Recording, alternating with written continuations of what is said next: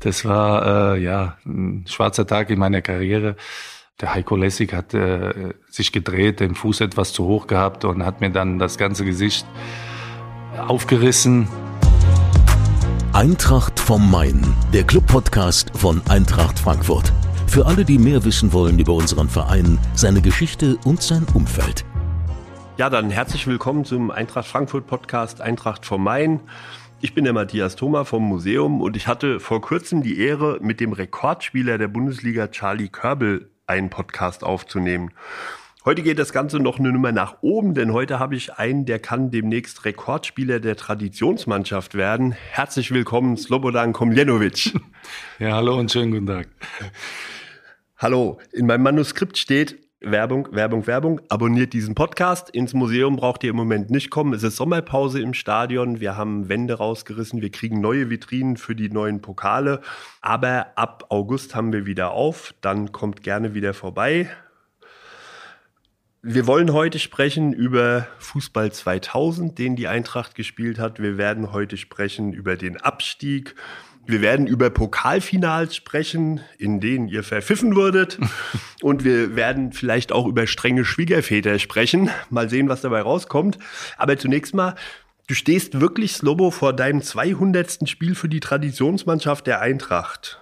Echt? Ja, ich habe mir, nicht, ich hab mir eine Statistik angeschaut. Mehr haben nur Cäsar Tobolik, Norbert Nachtwey, Uwe Müller. Wow. Und die sind ja alle fast zehn Jahre älter wie du. Wirst du der nächste Rekordspieler für die Traditionsmannschaft der Eintracht? Das weiß ich nicht, aber solange die Gesundheit hält und die, die Knochen halten, werde ich natürlich spielen. Es macht mir riesigen Spaß und wenn es dann 300 werden, dann werden es 300. Alles gut. Aber da werde ich, gehe ich von aus, dass Charlie Körbel, der auch noch was dagegen hat, irgendwann wird er sich selbst wieder einwechseln oder dich nicht aufstellen, damit er auch Rekordspieler der Tradi-Mannschaft wird. Er wird auch verletzt spielen dann. er wird auch verletzt spielen, ja. Aber im Ernst, die, diese Traditionsmannschaft der Eintracht erlebt ja einen Riesenboom. Das Projekt heißt Eintracht in der Region. Ihr habt irgendwie kein Spiel unter 1500 Zuschauern. Jetzt stehen wieder viele Spiele an. Für die Fans ein Tipp, geht da mal hin, schaut unter Eintracht in der Region, da findet ihr die Termine und du spielst da da zusammen mit, mit Alex Meyer. Dein Trainer ist Charlie Körbel. Äh, wie ernsthaft geht ihr in die Spiele und was für eine Begeisterung habt ihr mit diesen Spielen? Ja, ist, ist natürlich eine Riesengeschichte, ähm, äh, was Charlie Körbel damals äh, in, ins Leben gerufen hat mit Lotto Hessen. Ähm, es passt natürlich äh, zum Hype der Eintracht Frankfurt. Man gewinnt die Euroleague. Äh, das schwappt über auf die Tradi-Mannschaft. An die Profis kommt man schwer ran. Die Fans kommen dann zu den Ex-Profis und äh, dann kann man nach dem Spiel mit uns ein Plauderchen halten. Äh, man kann zusammen Bierchen trinken. Also äh, da ist es alles etwas relaxter. Deshalb wird es so gut angenommen und die Begeisterung ist riesig. Und für dich als Spieler in der Tradi-Mannschaft ist das so ein bisschen wie ein Klassentreffen, weil man ehemalige Kumpels trifft? Absolut, absolut. Genauso. Ähm, wir freuen uns drauf. Äh, wir sehen uns so sehr selten. Ähm, jetzt natürlich jede Woche einmal während unserer Saison. Ähm, und das macht riesigen Spaß. Und äh, wie gesagt, Charlie Körbel ist ja noch Mitspieler, nicht Trainer. Er spielt ja immer noch. Aber äh, wir freuen uns alle, uns dort zu sehen. Danach sitzen wir zusammen und das macht riesige Freude. Und wenn du aus so einem Tradi-Spiel rauskommst, ist man dann auch schlagkaputt danach? Ja, man ist kaputt, äh, man schont sich eine Woche lang fürs nächste Spiel, aber es geht, wie gesagt, äh, ich habe es eben kurz erwähnt, solange, solange man schmerzfrei ist und die Knochen halten, ist das alles in Ordnung. Leute, besucht die Traditionsmannschaft. Es ist schön. Ich war da beim Spiel, als das Jürgen Grabowski Sportfeld eröffnet wurde. Es war toll zu sehen, euch alle spielen zu sehen und es ist ein ganz, ganz gemütliches, lustiges Happening. Sehr schön. Aber wir wollen natürlich über deine Karriere sprechen. Du bist Eintrachtler durch und durch. Du kommst aus Frankfurt. Du bist geboren in Frankfurt? Ich bin geboren in Frankfurt Höchst und in Frankfurt Griesheim aufgewachsen. Bist in Griesheim aufgewachsen und hast dann auch relativ schnell angefangen zu kicken. Ja, mit, äh, ich glaube, fünf bin ich schon alleine auf dem Sportplatz äh, zur SG Griesheim damals, die es, glaube ich, im Moment gar nicht mehr gibt, die sich aufgelöst hat. Und äh, irgendwann, wie gesagt, äh, ist mein Vater dann mir hinterher, um zu gucken, wo sein Sohnemann ist. Und dann war ich auf dem Sportplatz und ich glaube, eine Woche später war er dann Trainer dort in der Mannschaft. Hat dein Vater sich für Fußball interessiert? Ja, ja, er war im Ex-Jugoslawien Zweitligaspieler, kurze Zeit ähm, ist aber dann nach Deutschland gekommen und hat dann aber mit Fußball nichts mehr am Hut gehabt. Ähm, ist aber dann mein Trainer geworden, die ersten fünf, sechs Jahre. Du bist Jahrgang 71, also du hast dann 1975, 76, 77 angefangen zu kicken. Äh, als Kind Lieblingsverein? Wer Eintracht Frankfurt. Eintracht Frankfurt. Eintracht Frankfurt. Ja, meine Eltern haben mich dann auch ins äh, alte Waldstadion geschleppt. Habe als kleiner Junge schon die Spiele verfolgt, kann mich an ein sehr gutes UEFA Cup Spiel gegen Tottenham erinnern. Das war ein bisschen später, das habe ich dann äh, sehr gut in Erinnerung und schon immer Eintracht-Fan. Und hat dein Vater, äh, der Heimatverein von ihm, hat er dir auch quasi in Jugoslawien einen Heimatverein ans Herz gelegt? Ja, Partisan Belgrad, klar. Partisan. Wir sind alle in der Familie Partisan-Fan, außer äh, Fraus Familie, das sind alles rote Sterne, da gibt es manchmal Probleme zu Hause, aber alles okay. Warst du als Jugendlicher mal beim Derby da? Nein, leider nicht. Leider nein. Okay. Ähm, hast angefangen SG Griesheim, hast dann da die Jugendmannschaften durchlaufen und äh, du warst ein talentierter Spieler, bist dann gewechselt, erstmal sehr regional zur SG Höchst. Ja, das war äh, der äh, nächste Club, also in der Umgebung, der in der höchsten Liga gespielt hat, damals Landesliga. Und ähm, ich wollte unbedingt hoch. Das war dann B-Jugend. SG Griesheim war immer unterste Liga. Das war dann irgendwann zu schwach. Und äh, wie gesagt, äh, bin dann zur höchster äh, SG 01 Höchstseason ja damals noch. Ja, dann habe ich zwei Jahre B, zwei Jahre A-Jugend und ein Jahr Senioren gespielt. SG Höchst war damals ja wirklich eine richtig gute Mannschaft. Die wurden auch noch unterstützt, damals von der Höchst AG, mhm. äh, haben zeitweise Oberliga Hessen gespielt. Also die Zeit, äh, die ich auch in der Jugend verbracht habe, war die erste immer Oberliga Hessen und damals dritte Liga. Also erste, zweite und dann gab es die ganzen Oberligen. Ja. Mhm. Und wie kam dann der Kontakt zur Eintracht? Ah, der Kontakt zur Eintracht war, äh, dass der äh, Klaus Gerster damals ähm, Sportdirektor oder Manager war bei der Eintracht und mich irgendwo gesehen hat und schon angefragt hat. Ich damals aber in Höchst bleiben wollte ähm, und ähm, ja, mich die Höchste dann irgendwann mal verärgert haben, dass ich den Klaus nochmal angerufen habe und ob das noch steht mit der Anfrage und dann haben wir das auch fertig gemacht und dann bin ich gewechselt. Aber als Jugendlicher hattest du ja wahrscheinlich schon den Gedanken, wenn du da in Höchst gespielt hast und die Eintracht fragt an, das ist ja dann schon, da denkt man ja schon, oh, da könnte was gehen, oder? Ja gut, aber wie gesagt, das war erst die Anfrage für die, für die Amateurmannschaft und ähm, ich wollte eigentlich erst äh, die Schule zu Ende machen. Und dann habe ich gedacht, bleibe ich noch ein Jahr und äh, dann kann man es dann immer noch versuchen. Aber wie gesagt, da kam mal ein Zwischenfall in Höchst und äh, dann bin ich gleich gewechselt. Dann bist du an Riederwald gegangen, hast die Schule aber trotzdem fertig gemacht. Ja. Du hast dein Abi gemacht in Bockenheim, oder? Ja, in der Max-Beckmann-Schule. Ja. Das ging neben dem Fußball, war das gut zu bewältigen? Ja, ja, das ging noch, ja. Danach habe ich angefangen zu studieren und äh, wenn man dann in den Profibereich kommt, äh, dann war das etwas schwierig, Studium und äh, Fußball zu verbinden und deshalb habe ich das Studium dann abgebrochen. Was hast du studiert? BWL. BWL. Ja. Und ähm, was haben deine Eltern dazu gesagt, dass du zur Eintracht gekommen bist? Ja, wie gesagt, äh, war riesige Freude. Wie gesagt, mein Vater war Fußballer und ist noch Fußballer und hat sich natürlich riesig gefreut. Wir sind eine Fußballerfamilie. Dass das dann auch geklappt hat, war natürlich eine riesige Freude im Haus. Ja. Du bist dann bei der Eintracht bei den Amateuren erstmal gelandet und du hast dann auch über zwei Jahre bei den Amateuren am Riederwald eigentlich fast alle Spiele gemacht. Du warst da einer der Leistungsträger. Wie war der Wechsel von der SG Höchst, die ja doch ein bisschen beschaulich ist, da mit ihrem schönen Stadtpark zum Riederwald, der damals ja noch anders aussah, wie er heute aussah? Wie war der Wechsel für dich? Um einiges anders aussah, ja. Ähm, ja, war natürlich schwierig. Die, das erste Training war schon eine Katastrophe, weil bin noch nie da am Riederwald durch den Stau gefahren. Da war ich eine Stunde zu spät im ersten Training. Ja, ist was ganz anderes. Wir haben ja damals äh, äh, trainiert, auch manchmal morgens. Das habe ich so nicht gekannt. War schon fast Profibedingungen, wie auch in der Oberliga Hessen. Dann eine sehr starke Liga mit Derbys gegen Kickers Offenbach, FSV Frankfurt. Hat riesigen Spaß gemacht. Das hat am Anfang, ich habe am Anfang Probleme gehabt, habe auch nicht gespielt am Anfang. Ich glaube, nach dem fünften, sechsten, siebten Spiel bin ich dann reingekommen und habe dann alle Spiele gemacht. Äh, ist eine Umstellung, die man bewältigen muss. Äh, zum Glück hat sie funktioniert. Sportliche Umstellung, Verkehrsumstellung, Alles. westliche Vororte, Riederwald.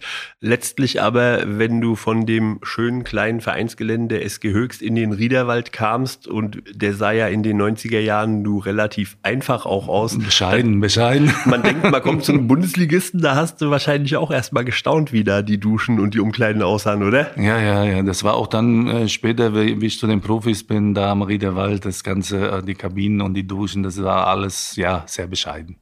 Aber du hast dann, wenn du bei den Amateuren gespielt hast, hast du schon die große Eintracht auch erlebt. Die Spieler kamen da auch von der ersten Mannschaft, also Uli Stein, Toni Jeboa. Die Nähe ist halt, die war halt äh, äh, klasse dort. Am Riederwald, die Profis haben trainiert, die Amateure haben trainiert, die ganze Jugend hat trainiert. Man ist den Profis immer begegnet und äh, wenn man dann mal trainieren durfte bei den Profis, dann war das relativ einfach, weil man sie alle schon gekannt hat. Ähm, Jetzt stelle ich es mir ein bisschen schwieriger vor. Ähm, Die Distanz ist ja da und wenn sie jetzt ins, mal ins Training kommen, dann naja, ist ein riesen Respekt da. Aber bei uns war das damals etwas einfacher. Wenn ihr mit dem Training vormittags durch wart, es gab ja auch die Riederwaldkneipe, warst du da auch manchmal drinne? Ja, ab und zu, aber selten. Ich bin jemand, der geht nach Hause, isst eine Kleinigkeit und liebt seinen Mittagsschlaf. Deshalb war ich sehr selten da. Äh, okay. Du hast bei den Amateuren gespielt und in der Saison 92, 93, das war ja so die Hochzeit der Eintracht. Wir haben 92 in Rostock die Meisterschaft vergeigt, aber es war so Ziel des Vereins, wir werden Meister. Wenn jetzt nicht 92, dann werden wir es im nächsten Jahr. Und in der Saison 92, 93 hast du nur noch 16 Spiele für die Amateure gemacht, weil du immer mehr bei den Profis dabei warst. Und dann hast du auch im November 92 dein Bundesliga-Debüt gegeben. Erinnerst du dich daran? Ja, ganz äh, natürlich. Äh, auf Schalke, volles Stadion ist natürlich eine Riesensache. Und äh, im ersten Spiel kann man kann mich sehr gut erinnern, dass mir auch ein kleiner Fehler unterlaufen ist. Äh, Zum Glück hat der Uli den repariert. Das Spiel ist 0-0 ausgegangen, aber war schon eine Riesensache vor so vielen, also ich glaube 54.000 Zuschauern, das erste Spiel zu machen. In der Nacht davor hast du da ruhig geschlafen? Aber ich schlafe immer ruhig. Du schläfst also, immer ruhig. äh, Da habe ich keine Probleme. Wie gesagt, auch da hilft es natürlich die Nähe zu den Profis. Man, man kennt sie alle. Ich bin, glaube ich, bis November in dieser Saison jedes Mal als 17. mitgefahren äh, mit den Profis und 16 waren immer auf dem Spielberichtsbogen. Dann bin ich nach Hause, habe am Sonntag dann Amateure gespielt und bis ich dann halt auf Schalke meine Chance gekriegt habe. Hat das Steppi angekündigt vorher, im Vorfeld? Morgen bist du dran oder? Nee, nein, Nee. Der, ähm, zwei Stunden vorm Spiel bei der Spielersitzung, da hat man das dann erfahren. Da stand man dann an der Tafel, ja. Aber wenn man jetzt so, wenn ich mir vorstelle, als junger Kerl, du spielst immer am Riederwald in der Oberliga, da waren, weiß ich nicht, 200 Leute am Riederwald, bei Auswärtsspielen vielleicht mal bei äh, Vereinen ein paar mehr und auf einmal kommst du ins Stadion mit 50.000. Ja, also ich muss ganz ehrlich sagen, mich, ich habe mich nur gefreut. Also das war eine riesige Freude. Die 54.000 kriegt man gar nicht mal so mit. Man ist so fokussiert aufs Spiel, versucht alles richtig zu machen natürlich im ersten Spiel, dass man das alles gar nicht so mitkriegt. Aber das war, ich habe mich riesig gefreut. Und ich habe immer mal wieder von ehemaligen Spielern gehört, als das erste Bundesligaspiel gelaufen ist, haben sie gedacht, jetzt bin ich der König. Wahnsinn. Hast du dich danach auch so gefühlt? Ja, nicht als König, nicht gerade, aber ich habe was Besonderes erreicht. äh, Das erste Bundesligaspiel und das kann mir niemand nehmen. Ja klar, das war, das war dann so abgehakt. Ich habe es geschafft. Äh, sind noch einige dazugekommen zum Glück. Sind noch einige und auch spektakuläre dazugekommen. Da werden wir noch drüber sprechen. Wir haben immer noch die Rubrik Eagles 11. Jetzt stelle ich dir elf Fragen. Da musst du nur ganz kurz drauf antworten. Slobo, was war dein erstes Fußballtrikot, das du hattest? Mein erstes Fußballtrikot. Von welchem Verein? Ich glaube, das war von der Eintracht. Sehr gut. Ja. So wünschen wir uns das. Ja, aber ja, ich denke schon. Ja. Der beste Spieler der Welt auf deiner Position? Ja, die Position, meine Position, was ist meine Position? Innenverteidiger, Sechser, keine Ahnung. Puh, äh, auf der Sechs, äh, sage ich mal, Xavi Alonso damals. Das war so der Topmann. Dein Lieblingsreiseziel ist? Spanien. Und dein Lieblingsessen? Ähm, ja, als Balkanese, alles vom Grill. Alles vom Grill. Lieblingsorte in Frankfurt? Das war früher Griesheim, definitiv. da war ich äh, sehr, sehr gerne und habe mich heimisch gefühlt. Und im Moment könnte ich gar nicht sagen, was mein Lieblingsort in Frankfurt ist. Könntest ja Stadion sagen. Stadion, ja, definitiv, ja, das ja. Ja, aber so, wenn man überlegt, nö, wüsste ich nicht. Okay. Was war deine erste Schallplatte, die du gekauft hast? Soft Cell Tainted Love. Sehr gut. Und die Erinnerung an dein erstes Profispiel, na, die hatten wir ja gerade. Wir, 0 zu ja, 0. ja. Okay. Wer war dein Idol in der Kindheit? Platini. Platini. Und dein Lieblingssport neben dem Fußball? Basketball. Basketball. Spielst du auch Basketball? Wenn es geht, manchmal ja, ähm, aber sehr, sehr selten. Aber ich schaue es unheimlich gern. Was wolltest du als Kind mal beruflich werden? Fußballer. Und wenn die Eltern gesagt haben, man kann nicht nur Fußballer sein, Das ging nichts. ging nichts. Ging nichts. Kein, kein anderes. Nein. Okay. Und wenn man mal die Zeit äh, 90er Jahre, Anfang 90er Jahre sich anschaut, mit wem hast du dich am besten verstanden in der Mannschaft der Eintracht? Wer war so dein dicker Kumpel? Am besten verstanden JJ Okocha, Michael Anicic. Das war so, dann war noch der Matthias Hagner damals, die etwas jüngere Garde, die aus der Amateuren raus ist. Du warst jetzt auch mit beim Pokalfinale in Berlin. Ja. Hast du JJ getroffen? Der war Ja, ja, ja klar, Hotel. natürlich, ja, ja, natürlich. Klar. Das war schön. Der ist bis heute ein sehr lustiger Geselle. Ja? Ist immer noch lustig geblieben, ja, so wie früher, hat sich nicht verändert. Ähm, was riesig ist bei seiner Karriere, es gibt halt äh, Beispiele, äh, die verändern sich sehr, ich sag mal jetzt zum Negativen, aber ist genau der gleiche geblieben. Ja. Zum Glück.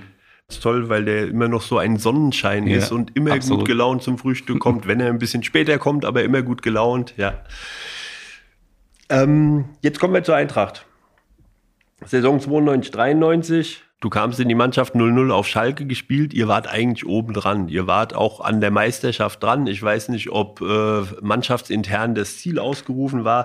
Bis zum 20. Spieltag wart ihr zwei Punkte weg von Bayern. Dann haben wir in München 0 zu 1 verloren.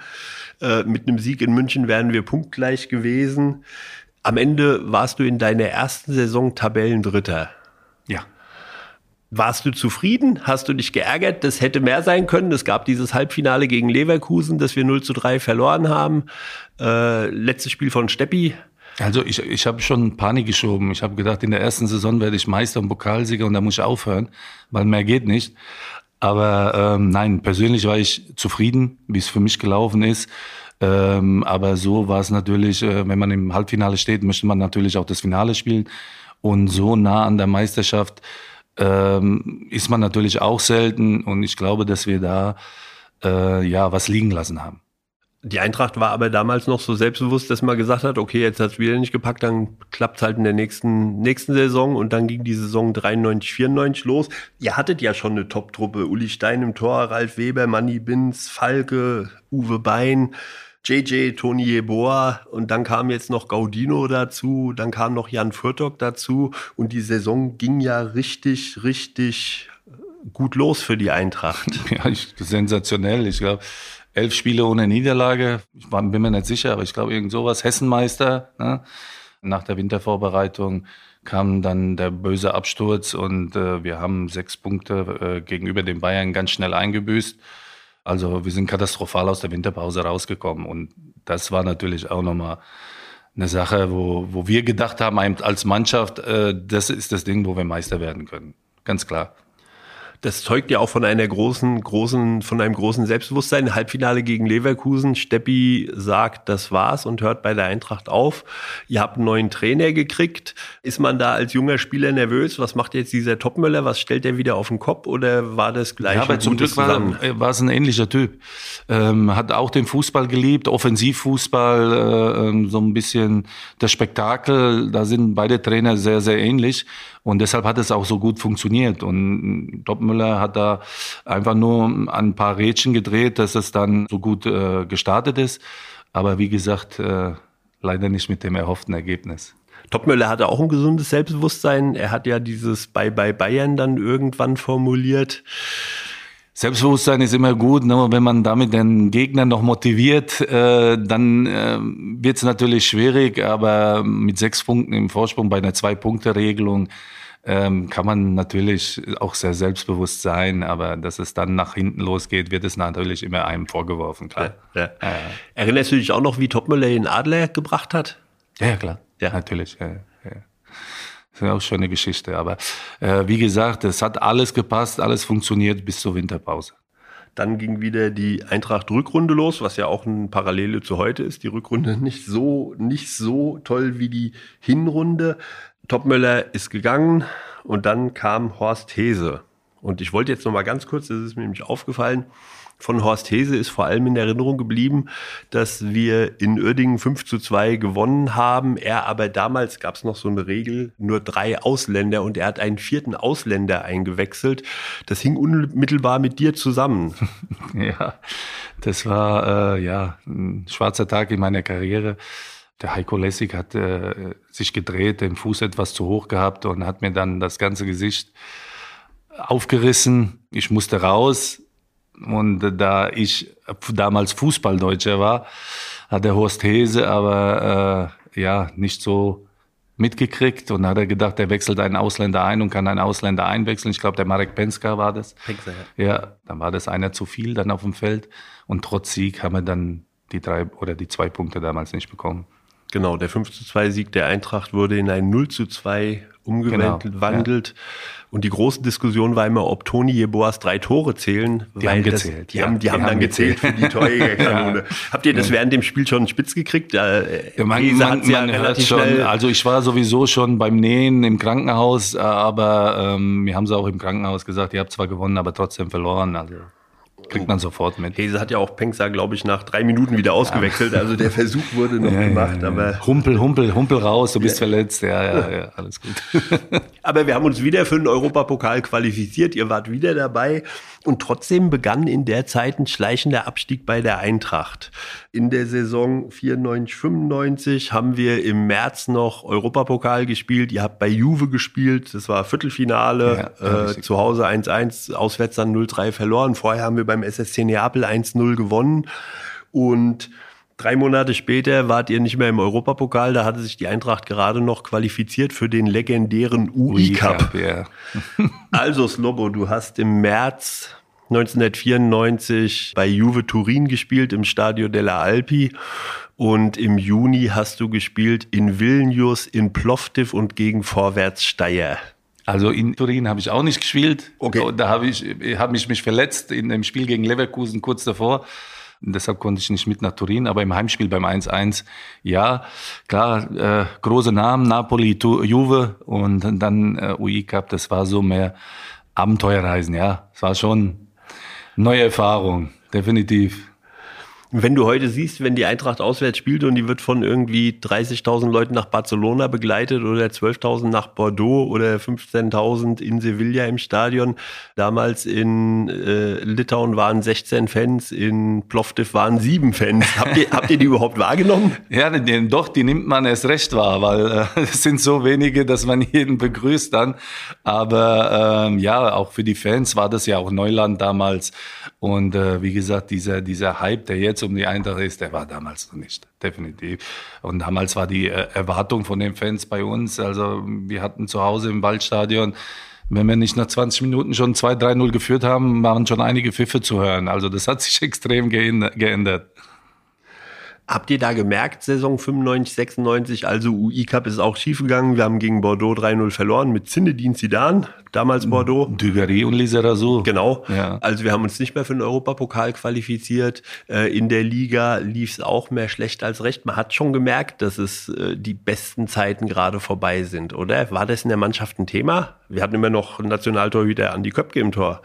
Ja, aber ich, ich glaube nicht, dass das in der Mannschaft ein Thema war. Das Problem war einfach, dass äh, wir immer nach oben geschielt haben und nie nach unten geschaut haben. Und wir haben halt damals das Problem gehabt, äh, wir haben zwar immer unsere Heimspiele gewonnen, oder die meisten, und auswärts gab es eine Klatsche nach der anderen. Und irgendwann kamen dann auch zwei Heimniederlagen und dann ist man ganz unten drin. Und eine Mannschaft, die nie gegen den Abstieg gespielt hat, die weiß nicht, wie das unten funktioniert. Und deshalb haben wir riesige Schwierigkeiten bekommen. Ja. 2016 gab es bei der Eintracht die Kampagne Auf jetzt, als wir abgeschlagen waren. Dann haben wir die letzten vier Spiele rumgerissen. Sowas gab es 1996 auch schon. Die hat äh, ein Radiosender hat irgendwie Busse organisiert und als wir in Köln gespielt haben, wenn wir da gewonnen hätten, wären wir mit denen punktgleich gewesen. Sind auch, ich glaube, 10.000 Eintrachtler nach Köln gefahren. Mhm. Aber da war schon die Verunsicherung in der Mannschaft so groß, dass wir auch da 0-3 verloren haben. Ja, ja, das, das war schon in den letzten Spielen. Dann hat man dann man richtig gemerkt, oh je, jetzt werden auch die Beine kürzer, äh, die Pässe ungenauer und äh, das, das merkt man definitiv. Und wie ist es dann? Du, du bist sehr regional, du wohnst hier, du bist seit deiner Kindheit da. Als die Eintracht 96 abgestiegen war, war das Thema, wenn du durch Frankfurt gelaufen bist? Bist du von Leuten angesprochen worden? War das eine unangenehme Situation? Man kennt die Bilder von Fans, die vor der Haupttribüne stehen und Vorstand rausrufen und wir geben ja, alles und ihr nichts. Ja, wie, äh, wie, gesagt, das Schlimmste war für mich selber. Also äh, hier äh, geboren zu sein, aufgewachsen, Eintracht-Fan sein und dann äh, den ersten Abstieg mit zu verantworten, das war für mich selber am schlimmsten. Ähm, angesprochen in Frankfurt bin ich eher weniger. Ab und zu mal ja, aber äh, das mit mir auszumachen war viel schwerer. Hm. Ja. Gab es denn Kontakt zu Fans? Also heute hat die Eintracht auch über 1000 Fanclubs. Es äh, gibt immer wieder Veranstaltungen. Allerdings äh, war das ja damals noch alles ein bisschen regionaler und ich weiß, dass Spieler immer mal zu Fanclubs gefahren sind. Richtig, ja. Bist du auch zu Fanclubs ja, ja, gefahren? Ja, ja, ja. Wir haben da ist halt nicht so wie heute und nicht so viel, aber wir hatten damals ab und zu äh, da mal äh, einen, einen Fanauftritt da oder da. Ja klar, oder sind wir auch, ich war mal beim Hallenturnier vom Fans. Ja, das gab es damals auch schon. Also man war schon im Austausch ja, ja, mit den Fans. Natürlich. Ja. Ja, ja. ja. ja, und dann bist du bei der Eintracht geblieben. Bittere zweite Liga. Äh, du hast das erste Jahr zweite Liga mitgemacht und dann kam dein erster Trainer wieder zurück. Auf einmal war Steppi wieder da. Ja, er war wieder da. Ähm, mein Vertrag ist eigentlich ausgelaufen, aber dann gab es dann dieses Bosmann-Urteil und dann durfte man mit Paragraph, ich glaube 11 damals, das, äh, der Verein den Vertrag ein Jahr verlängern. Und dann hatte Hölzenbein diesen Paragraphen gezogen, so dass ich noch ein Jahr geblieben bin. Das war das zweite Liga-Jahr. Der Steppi kam dann zurück, ja. Und äh, wir sind auch da gut in die Saison gestartet am Anfang. Und dann gab es einen großen Knackpunkt und dann lief es ja ganz schlimm. Ja. Steppi kam ja schon zum Ende der Saison 95, ja. 96, weil man gehofft hat, er kann das Rad nochmal umdrehen, aber da war nichts mehr zu machen und die, der Start in die Zweitligasaison war gut, aber Richtig. zur Winterpause wart ihr dann schon wieder am Abstiegsplatz ja, der zweiten Liga. also genau, genau. Äh, junge Leute 2 zu 3 zu Hause gegen Oldenburg verloren. Sowas haben wir alles mitgemacht in früheren Zeiten. genau, genau, genau. Wann hast du deine Frau kennengelernt? 94, 93, 94. Das können wir ja kurz sagen. Äh, deine Frau ist die Tochter von Steppi. Ja. Ja, aber er war in äh, Leverkusen mhm. und da haben wir uns kennengelernt, ja. Dann seid ihr zusammengekommen ja. und als du dann 96 bei der Eintracht gespielt hast, war dein Schwiegervater dein Trainer. Genau. Ist das ein Unterschied zu einfach Steppi ist Trainer? Ist ein äh, Unterschied, wenn der Schwiegervater Trainer ist? dass er dann gesagt hat, so, jetzt musst du doppelt so viel arbeiten, musst Vorbild sein und musst vorne weglaufen. Äh, das war natürlich äh, dann eine Ansage, ja, ähm, aber ansonsten hat sich als Spielertrainer nicht, nicht viel geändert. Okay. Und bis heute, ähm, du hast wahrscheinlich einen sehr amüsanten Schwiegervater, mit dem hast ja, du viel Spaß, oder? Definitiv, definitiv. Ja, ja, sehr guten, sehr amüsanten. Es macht immer Spaß, wenn wir zusammensitzen. Äh, also, man kennt ihn ja. Genau. Ja. Gut, dann kommen wir jetzt zu den Thema Fanfragen. Wir haben drei Fragen. Die eine ist auch schon ein bisschen beantwortet, wer dein größtes Idol war. Also wie gesagt, als, äh, als Junge war Platini für mich der Spieler. Ähm, ich habe damals auch offensives Mittelfeld gespielt und deshalb äh, war das für mich der Mann. So wollte ich auch sein. Was war das wichtigste Tor deiner Karriere? Also wichtig war definitiv das, äh, der Siegtreffer gegen die USA bei der WM. Ähm, was aber auch für mich persönlich wichtig war und ähm, war, war mal auch mein erstes Bundesligator, war das 3-3 in München gegen die Bayern. Und, und das war auch für die Mannschaft wichtig, dass wir da kurz vor Schluss noch das, das, den Punkt mitgenommen haben. Da waren wir auch in einer kleinen Krise und da haben wir in München gepunktet. Deshalb würde ich sagen, das 3-3 in München. Viele waren es nicht. Kommen wir noch zu. Und ähm, wenn du mal deine aktive Karriere außerhalb der Tradi-Mannschaft jetzt auf deine aktive Karriere zurückblickst, was war der schönste Moment in deiner Fußballkarriere? Die WM, definitiv. Also äh, für Fußballspieler das höchste Event, was es gibt, ähm, und dass ich das miterleben durfte und spielen durfte, das ist für mich der schönste Moment in meiner Karriere.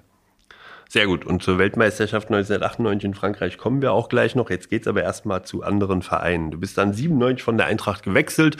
Damals war das für Fans ganz verbindlich zum MSV Duisburg. Die Fangruppen waren befreundet. Bist beim MSV angeheuert und bist mit dem MSV Duisburg gleich ins Pokalfinale gekommen. Ja, ich wollte damals unbedingt wieder zurück in die erste Liga. Da war der MSV, äh, wie gesagt, am nächsten dran und äh, war auch hartnäckig. Und äh, dann bin ich da hingewechselt, hatte am Anfang auch meine Schwierigkeiten, war ein bisschen anders. Also Fußball vom Fußball 2000 zu MSV Duisburg Fußball äh, ist natürlich etwas, etwas anders. Habe mich dann auch wieder angewohnt an, die, an, an den Fußball und äh, muss sagen, dass der Friedhelm Funkel da zwei Jahre mein Trainer war äh, der es geschafft hat, da eine sehr homogene Mannschaft zusammenzustellen, die zwei Jahre sehr erfolgreich war. Also wir waren beide, ich glaube, zwei Jahre hintereinander jeweils Achter in der Liga und haben das Pokalfinale erreicht. Und Pokal der Pokalsiegerwettbewerb durften wir auch spielen, weil die Man äh, Bayern Meister waren. Ja. Du bist du nach Duisburg gezogen dann? Hattest du da eine Wohnung? Ja, ja, also nach Krefeld. Ein bisschen mhm. äh, draußen zwischen Düsseldorf und Duisburg. Ähm, aber es ging relativ schnell, halbe Stunde zum Training, ja. Und aber schon Heimweh nach Griesheim? Äh, nach Frankfurt, ja, definitiv, ja. Klar, das immer. Bin fast jedes Wochenende dann nach Hause, wenn es ging. Wenn wir frei hatten, bin ich nach Hause, ja. Aha. Und dann habt ihr das Pokalfinale erreicht und vorhin, als wir uns getroffen haben, habe ich schon gesagt, Pokalfinale äh, gegen die Bayern da hast du gesagt, Betrug. ja, wir hatten, wir hatten gerade jetzt in Duisburg das Jubiläum-Treffen äh, mit der alten Finalmannschaft. Ähm, und da haben wir das Thema gerade gehabt. Also wie gesagt, da war eine sehr böse Grätsche von Tana, dann Bashiru Salou damals von hinten. Ähm, und der Bashi musste ausgewechselt werden. Wir haben zu der Zeit 1-0 geführt. Der Bashi hat das Tor gemacht. Und wir waren sehr gut dabei, hatten, die, hatten das Spiel eigentlich ganz gut defensiv im Griff. Nach vorne halt nur über Konter, über den Baschi. Aber es hat sehr gut funktioniert. Er musste raus und äh, die Bayern haben dann immer mehr Überhand gewonnen. Und ich glaube, 90., 91. an einem Flankenball von Basler, der ins lange Eck trudelt. Und dann haben wir 2-1 verloren, ja. Bitter. Bitter. ja. Siegerehrung, Silbermedaille entgegennehmen, ja, applaudieren. Ja, ja, genau. Ja. Der zweite ist der erste Verlierer. Ne? Ja. ja. Aber es war trotzdem ein Riesenerlebnis in Berlin mit dem MSV. Ja, definitiv. Und wie gesagt, wir waren jetzt äh, zu dem äh, Jubiläumstreffen in Duisburg. Das ist für den MSV das letzte äh, äh, große Erfolgserlebnis, äh, glaube ich. Und seitdem ist nicht viel passiert, außer dass sie immer eine Liga weiter runter sind, jetzt Drittligist sind. Und ähm, ja, das wird noch ein bisschen in Erinnerung bleiben. Ja. Kann ich ja nochmal ansprechen, du hast auch in Kaiserslautern gespielt, in Saragossa, Wackerburghausen, 1860 München. Hast du Kontakte zu den alten Vereinen? Wenn du jetzt sagst, in Duisburg gibt es auch so ein Treffen, äh, Pokalfinaltruppe trifft sich. Hast du auch noch Kontakt zu anderen Vereinen? Ja, ich war äh, zum Abschiedsspiel meines Kapitäns in Saragossa. Hm, da war ich und äh, nach Saragossa habe ich sehr gute Drähte noch. Lautern hat sich alles verändert und gedreht, also fast gar keinen mehr. Außer Olaf Marschall, der jetzt noch, glaube ich, im Scouting tätig ist, aber sonst nicht. Ähm, Burghausen auch weniger, weil da auch sich alles verändert hat und der Verein ja jetzt in der Regionalliga spielt. Bei 1860, 1860 an den einen oder anderen noch, ja, ja. Hast du in Burghausen Michael Kostner kennengelernt? Ja, ja natürlich. Der, ja, aber den habe ich schon aus Frankfurt gekannt. Den kannst du aus Frankfurt? Ja, ja, natürlich. Der hat ja mit der Eintracht 1988 den DFB-Pokal gewonnen. Ja, der kommt nie zu unseren Treffen. Wir haben ihn diesmal wieder eingeladen, auch nach Berlin. Er ist nicht gekommen. Echt? Ja, wir müssen den mal, wir müssen den mal verpflichten. Ja, der das müssen wir irgendwie hinkriegen. Ja, ja, ja, ja, genau. Der ist auch schon seit vielen Jahren in Burghausen mit der kleinen Unterbrechung, ja. Ja, ja. Schon Ewigkeit. Ich war, als ich gespielt habe, war er schon da. ja. Aber Burghausen ist auch Gemütlichkeit, oder? Wenn du aus Frankfurt kommst, wenn du in Duisburg auch warst und dann bist du auf einmal in Burghausen. Ja, also ich muss wirklich äh, ganz ehrlich sagen, es hat der, der Rudi dann angerufen, äh, Bommer, der war ja dann Trainer unten äh, und da habe ich erst gefragt, Burghausen, wo liegt das? Wir waren aber damals Zweitliga und er hatte Erfahrung gebraucht. Dann habe ich gesagt, ja, ja. Dann habe ich mir das Abenteuer nochmal gegönnt. Ähm, aber dann mit der Aussage, wenn der Trainer geht, gehe ich auch, weil ich nur wegen dem Rudi gekommen bin. Ein halbes Jahr später war das ja schon wieder vorbei, da sind wir beide zu 60. Okay. Kennst du das Wieninger Bräu in Burghausen?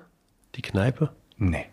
Da hat die Eintracht mal, die Fans haben da mal eine Bembelbar gefeiert 2005, als wir da in der zweiten Liga ja. gespielt haben.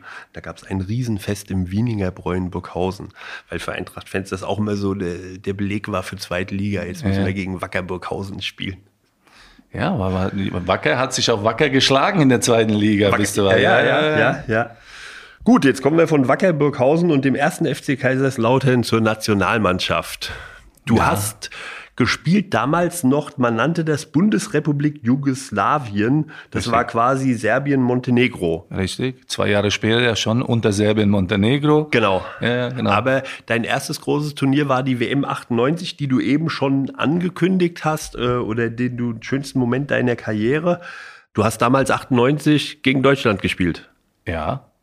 Wir haben 2-0 geführt und das Spiel ist noch 2-2 ausgegangen. Ja, ja. Und der Torhüter in der Deutschen war dein alter Eintracht-Kumpel Andi Köpke. Genau, genau, ja, ja, ich weiß. Wir haben das Spiel, glaube ich, die ganze erste Halbzeit bestimmt, in der zweiten Halbzeit auch, bis zu diesem abgefälschten Freistoßtor.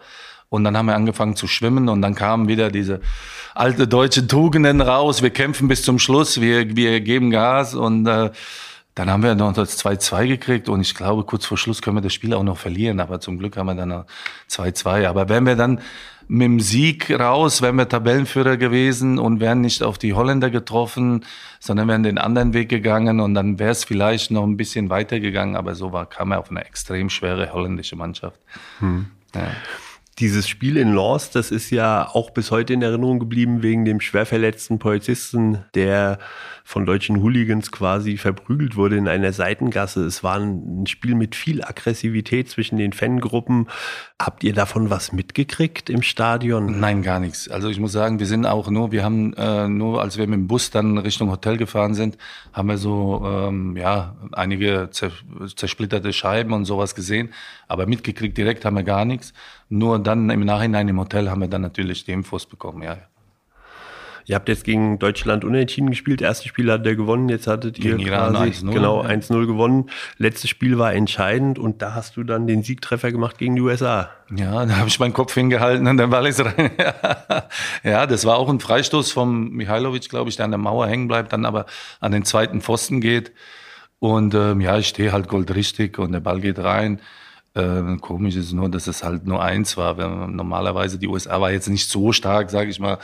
Ähm, und mit einem besseren Torverhältnis wären wir auch Gruppenerster gewesen. Aber wir haben leider beide Spiele nur 1-0 gewonnen, so dass Deutschland Gruppenerster war. Und dann musstet ihr im Achtelfinale gegen die Niederlande spielen. Da ja. hast du auch wieder ein Tor gemacht. Also du hast ja. nicht so viele Tore gemacht, aber bei der, e bei der WM 98 ist gut gelaufen. Da ist es gut gelaufen und ähm, es ist so ein Ding von mir, dass ich mich dann früher immer an den zweiten Pfosten gestellt habe und die Standards von Mihailovic oder Stojkovic, die sind natürlich, das sind die kommen punktgenau und da muss man halt einfach den Kopf hinhalten und äh, dann gehen die Bälle rein. Äh, oder wenn man Glück hat, gehen sie rein. Manchmal hält der Torwart die auch, aber es hat funktioniert, ja, aber leider haben wir dann auch in der, wieder in der 92. Minute einen abgefälschten Schuss zum 1 zu 2 gekriegt, verschießen Elfmeter beim Stand von 1-1 und leider müssen wir uns vom Turnier verabschieden. Für die Generation traurig, weil da waren Weltklasse-Spieler in der Mannschaft, das war unglaublich. Also die hätten mehr verdient gehabt. Hm. Also war 98 für dich eigentlich ein Jahr mit vielen Höhepunkten, Pokalfinale, äh, WM-Achtelfinale, aber jeweils unglücklich richtig. geendet. Richtig, richtig, richtig. Ja. Bei der Europameisterschaft 2000 in Niederlanden, Belgien warst du auch wieder dabei. Diesmal seid ihr ins Viertelfinale gekommen, aber da gab es dann auch eine knappe Niederlage. Da gab es eine Packung, ja. Ähm, das war aber ein ganz komisches Spiel. Die ersten zehn Minuten, glaube ich, hatten wir zwei Riesenchancen machen sie nicht. Und dann hat der Kluivert, ich glaube, jeder Schuss von ihm war drin und am Ende war es, glaube ich, 1 zu 6. Ja, ich habe es auch ja, auf meinem Zettel hier stehen. Ich wollte es jetzt nicht erwähnen. Ja. Okay. man, man, kann die Wahrheit nicht verändern, ist so traurig. Aber, aber du wahr. kannst dich immer damit trösten, dass ihr weitergekommen seid als die deutsche Nationalmannschaft, die ja damals schon in der Vorrunde ja, das ist. Das ist kein Trost. Also man will schon, wenn man so ein Turnier spielt, dann will man so weit wie möglich kommen. Äh, und dann schaut man nicht auf, den, auf die Gegner oder auf die anderen Mannschaften Mannschaft, man schaut auf sich. Und äh, wie gesagt, äh, es war eine, ja, man sagt jetzt bei den Belgiern auch eine goldene Generation. Das war damals bei uns auch. Und leider hat auch diese goldene Generation nichts gewonnen. Hm. Du hast deine Karriere beendet bei welchem Verein? Ich bei 60. Bei 60. Ja. Bei 60 hast du die Karriere beendet. Und dann hast du auch den Weg gewählt, Trainer zu werden. Du hast auch als Trainer gearbeitet. Ich habe als Trainer gearbeitet. Ich, wir sind 2010 zurück nach Frankfurt gezogen und da habe ich angefangen als Trainer zu arbeiten. Erst in der U17 beim FSV, dann zwei Jahre U19 und dann bin ich in den Seniorenbereich zur Viktoria Aschaffenburg, ja. Und du warst beim FSV ja sehr erfolgreich. Ihr habt äh, süddeutsche Meisterschaften gewonnen. Wir sind äh, jeweils mit der U17 und U19 äh, Hessenmeister geworden und sind aufgestiegen in die Bundesliga, ja. Genau, genau. Ja, ja, ja. Jetzt machst du aber gar nicht mehr Trainer. Nein, nur noch äh, Fußballschule Eintracht Frankfurt. Nur noch Fußballschule. Eintracht. War dir das irgendwann zu stressig, dieses Amt des Trainers? Ja, zu stressig nicht, aber der Amateurfußball, äh, der wird, ähm, ja, wie soll ich sagen, das wird immer schlimmer. Und meine letzte Station, ähm, die, da, die hat mir so ein bisschen den Spaß genommen. Und ähm, deshalb habe ich gesagt, ähm, wenn ich Trainer mache, dann nur etwas mit Perspektive und wo es einigermaßen professionell ist, einigermaßen. Es geht nicht im Amateurfußball, aber wenigstens etwas. Dann ja, aber sonst nicht. Sonst mache ich lieber mit den kleinen Kindern, das macht mehr Spaß. Und jetzt bist du quasi bei der Fußballschule, arbeitest du mit, bist bei der Traditionsmannschaft dabei. Und das reicht dir an Ja, Fußball? ja, definitiv. Ja, Slobo, das war der Rundgang durch deine fußballerische Karriere. Es hat mir total viel Spaß gemacht. Danke, mir auch. Ich hoffe, wir sehen dich wieder. Die Eintracht-Fans können dich sehen bei einem der nächsten Tradi-Mannschaften-Spiele. Morgen Abend. Ich weiß noch nicht, morgen ist doch, es wird ausgestrahlt. Also heute Abend könnt ihr die Tradi-Mannschaft sehen. Wo spielt ihr? Bad Kissingen. In Bad Kissingen. Also Ja. heute Abend in Bad Alle Kissingen. Leute nach Bad Kissingen. Alle nach Bad Kissingen. Gibt es ein Farbmotto? Ein Nein, nein, nein, nein. Also ihr nicht. könnt kommen, wie ihr wollt. äh, in Bad Kissingen heute Abend die Tradi-Mannschaft und in den nächsten Wochen noch viele weitere Spiele Eintracht in der Region mit Slobo Komljenovic, der am Rekordspieler Traditionsmannschaften arbeitet. am Thron vom Charlie rüttelt. Äh, Da wird er dich aber dann irgendwann nicht mehr aufstellen. Wenn du ihm gefährlich wirst, wird er dich einfach nicht aufstellen. Nee, es hat total viel Spaß gemacht. Ich danke dir, dass du dir die Zeit genommen hast. Okay, ich danke euch auch fürs Zuhören. Danke auch. Danke. Ciao.